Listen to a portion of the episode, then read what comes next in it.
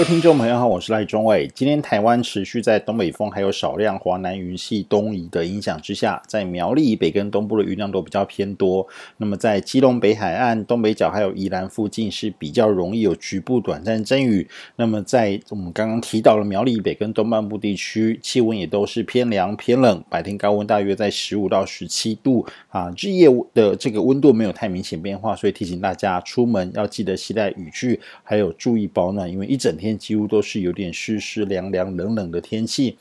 那么中南部的话，相对比较晴朗稳定，但是日夜温差就比较明显。像中部的话，清晨低温大约十四到十五度，但是中午高温可以到二十一到二十三度。南部的话，低温大约十六到十七度，但是中午高温有二十三到二十六度。所以早出晚归要记得添加衣物。那么封面在昨天清晨已经通过台湾了，那么在封面通过之后，水汽也已经明显减少，降雨都趋缓啊，但是也开始受到封面后方的东北风的影响，所以在迎封面的北部、东北部哦，因为地形抬升的关系，云量都还是比较偏多，云层也稍微比较厚一点。那么今天的话也是类似的一个情况哦，另外再加上。除了东北风之外，还有华南的一些水汽东移到我们台湾附近啊，所以在苗栗以北跟东半部的地呃地区的云量都比较偏多，也都有这个短暂阵雨。那么这样子的天气形态会一直持续到明天的晚上啊。明天晚上北边的冷高压往东边移动出海之后，台湾附近的东北风也会慢慢转为偏东风。到礼拜五跟礼拜六，我们台湾的风向会转成偏东风到东南风。